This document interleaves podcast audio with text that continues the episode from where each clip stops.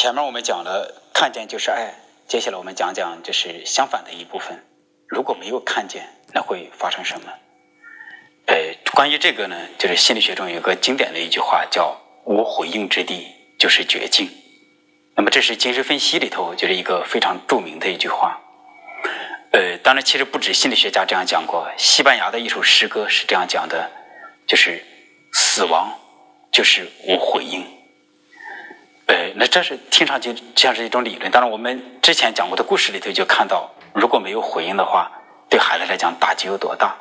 但是，其实那样的故事还不是最可怕的。接着我们讲讲，就是最可怕的故事。我相信大家都都知道这样一个，就是非常非常大的一件悲剧。就是在贵州毕节，有四个孩子，他们就是自杀。嗯，就是一个哥哥带着三个妹妹，他们自杀了。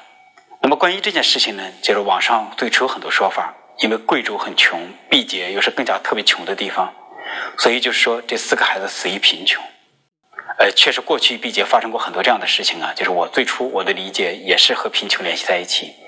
比方说，毕节曾经发生过其实更惨烈的事情，就是六个留守儿童，他们躲在一个垃圾箱里，冬天，然后他们就烧了木柴取暖，当然可以想象非常非常小的空间，然后他们又烧了木柴取暖，结果就一氧化碳中毒，六个孩子就都死掉了。那么，而且毕节又是有名的穷的地方，所以我们是这样来理解的。但是这一次有了一个很明显的证据来显示，可能不是贫穷。为什么呢？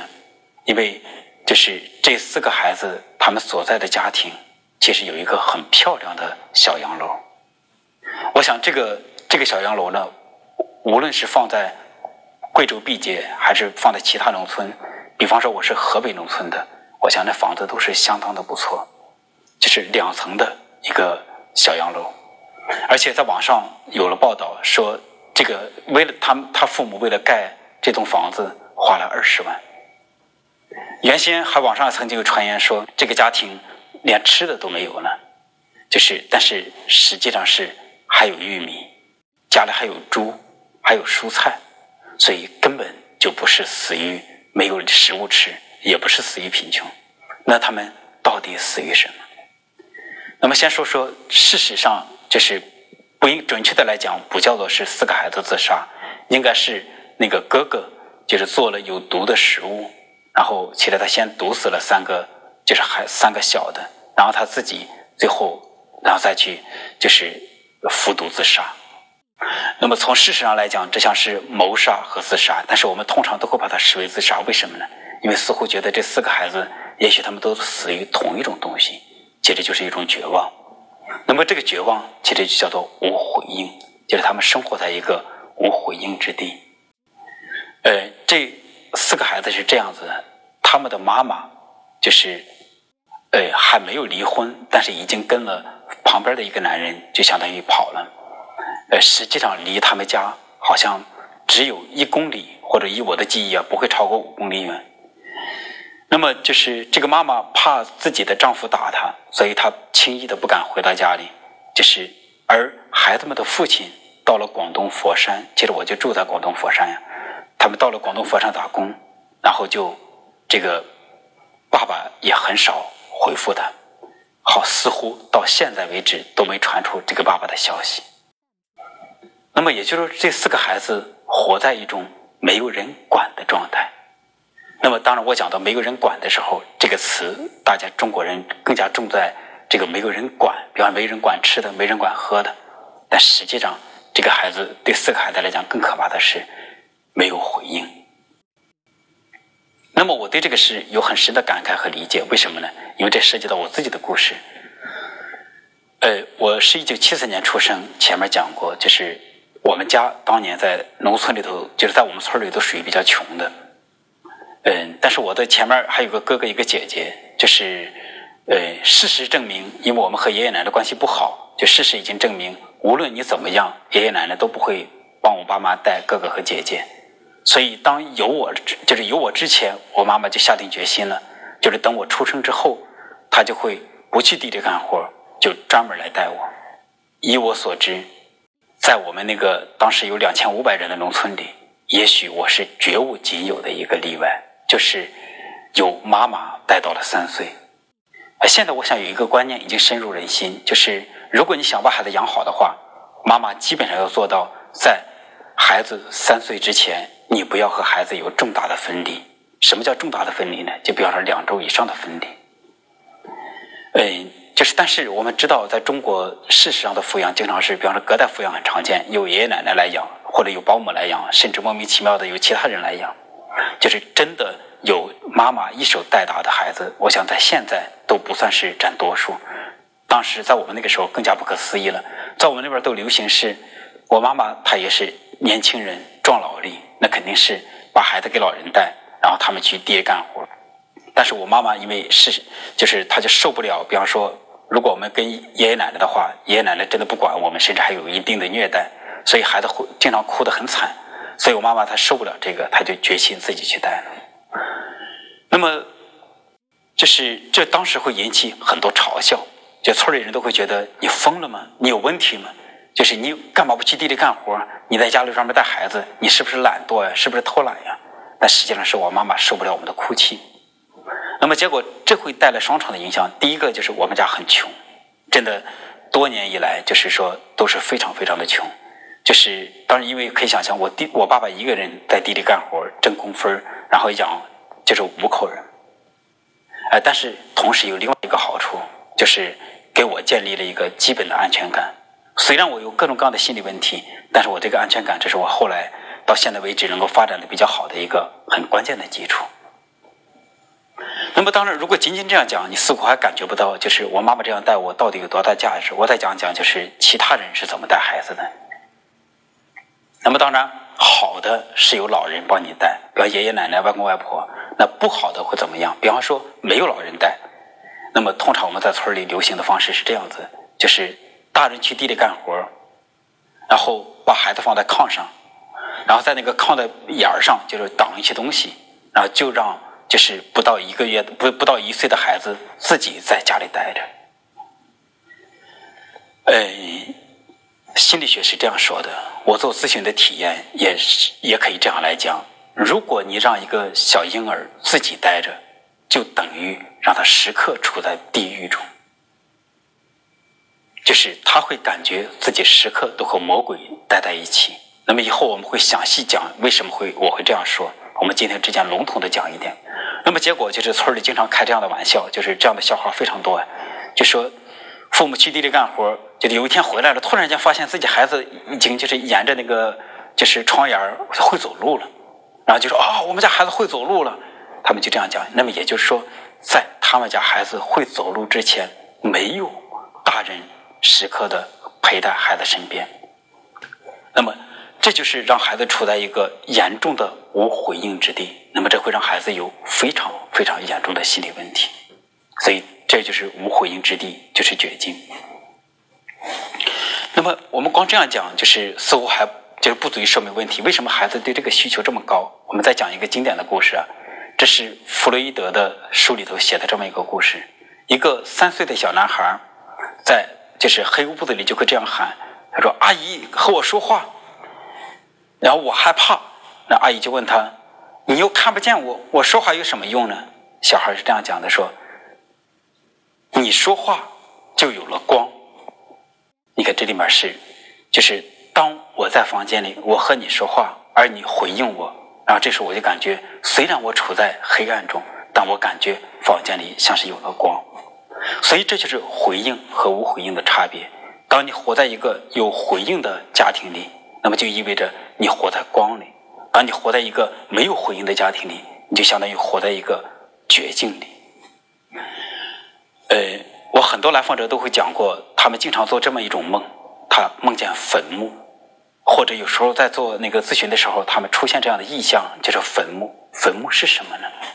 其实有坟墓意向的来访者，经常是他们家里就像坟墓一样安静。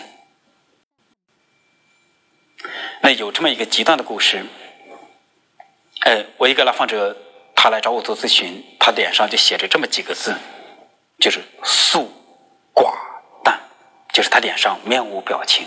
而且说的再难听一点，我后来给这个来访者讲过我的这种观感，简直就像是行尸走肉，就好像一具尸体走进来做咨询。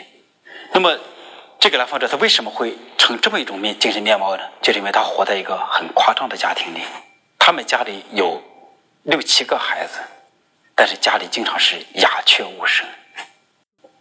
然后，在他记忆很深刻的一个记忆，就是在他高中的时候，就是呃，他也是北方农村啊，就正好是砍玉米棒子的时候，就是他们家里就是发生就是这样待了几天，每天都是吃饭、干活、睡觉。吃饭、干活、睡觉，那么这样持续几天之后，这个来访者就崩溃了，他大哭一场，就坚决的回到学校里。呃，而他是就是呃六零后，也就是说，他当时回到学校里，其实没有条件在学校里待着，但是他就创造了条件，他就宁愿在空无一人的学校里待着，他也不愿意在家里像坟墓一样那么安静的地方待着。那么，我这个来访者还发生过这样的事情，就是。就我们是这叫自由联想的过程，就是说他前面讲这些事情，接着他逐渐的讲到，他说，在他妈妈跟他讲过，在他两岁左右的时候，他曾经两天两夜昏睡，哎，那他一直睡了两天两夜，以至于大人们都在想，这孩子是不是死掉了？但是你摸他心跳啊什么的都还有。那么后来等他，就后来他就醒过来了。那么他讲这个事儿的时候，我会有这样的猜想，就是。这可能这个是这个孩子，他想做这么一种选择，他不想活下去了。他在这样的家庭里，灵魂做了这么选择，他愿意死去。那么我还有这个，我还想到就是另外一件，当然这是我的联想了，就是说，呃，我们有这么一种疾病叫婴儿猝死症，就是有有些不到一岁的婴儿莫名其妙就死掉了。你做医学检查，他们身体上没有一些生理上的原因。而在美国的话，发生婴儿猝死症是发生的比较多的。那么为什么会发生这样的事情呢？有些心理学家是这样猜测的：因为在美国养孩子，实际上他们特别特别强调独立。那么有些孩子一出生，他们不仅和父母分床，甚至是他们自己睡在一个房间里。呃，如果这种孩子孤独的情形非常严重的话，在我的猜想里，可能这个孩子他就相当于活在一个无回应的绝境里，他就宁愿死去。那么，也许这是一种灵魂或者心理上主动做的选择，结果是灵魂死掉了，但是你在身体上做检查，似乎检查不出什么东西来。所以，这就是这些故事看起来比较极端。其实，我就为了强调这句话：如果家里缺少回应，那会导致什么样的结果？就是就像坟墓一样，就像绝境一样，它就像死亡之地。那么讲到这儿，我再讲讲，就是我前面讲的，我发的那条，就是呃发的那篇文章，就是说妈妈，请看着我和我说。那里面其实还有一些特别感动的故事，就是讲的是那个如果有回应会是怎样的。让我印象特别深刻的是，一个那个一个网友说，他小时候就是活在像坟墓一样的没有回应的这样家庭里，但是他的孩子会积极的向他寻找回应。结果他就会非常有意识的，当孩子看着他的时候，他们就这么四目相对这样看着。结果他的儿子就跟他在这样讲：“妈妈，我从你的眼睛里看见有宝宝在，就是看见了一个宝宝。”那么这个网友这样讲，他明显是非常非常的感动，所以他最后他的他的就是说法是回应看见就是爱，这是真实的。那么另外一个故事是这样写的，就是。一个妈妈说，她的儿子经常给她写信，说：“妈妈，我爱你。”呃，看起来他没有给他孩子及时的回应，但是他就很用心的把孩子写给他的信都收起来。孩子经常这样的，晚上写给他，结果孩子就睡着了，妈妈就把这封信收藏起来。结果有一天，孩子就发现妈妈非常有心的把这些信都放在了一起，收藏的很好。结果妈孩子很感动，说：“妈妈，你好在意我。”接着就相当于孩子向妈妈传递的这个爱意，然后被妈妈接到了，让孩子就有一种很深很深的感慨。那么这是两个故事，还有另外一个我讲课的特别喜欢讲的一个非常非常小的故事，但是非常的说明问题，就是呃，也是一个妈妈，她经常推着婴儿车路过一个高就就是呃地铁的高架，就是因为地铁我们知道有有出来之后就是所谓的高架，那么。经常他路过一个路口的时候，孩子就会很激动的对他说：“妈妈，看地铁。”那么这个妈妈呢，她是受过这个就是新的这育儿观的一声熏熏陶的，她就知道回应的重要性。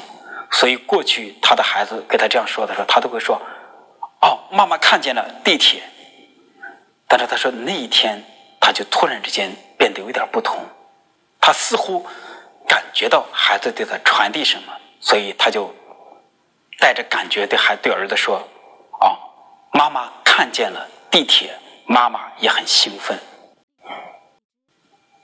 结果听到妈妈这样说，儿子目不转睛的看着妈妈，两眼放光，就愣了一会儿，然后对妈妈说：“妈妈，我好爱你。”你看，就是关键，就是说，妈妈看见儿子讲这句话的时候，他不仅看见了地铁，他是带着一种兴奋感看见了地铁，关键就是他的那份兴奋。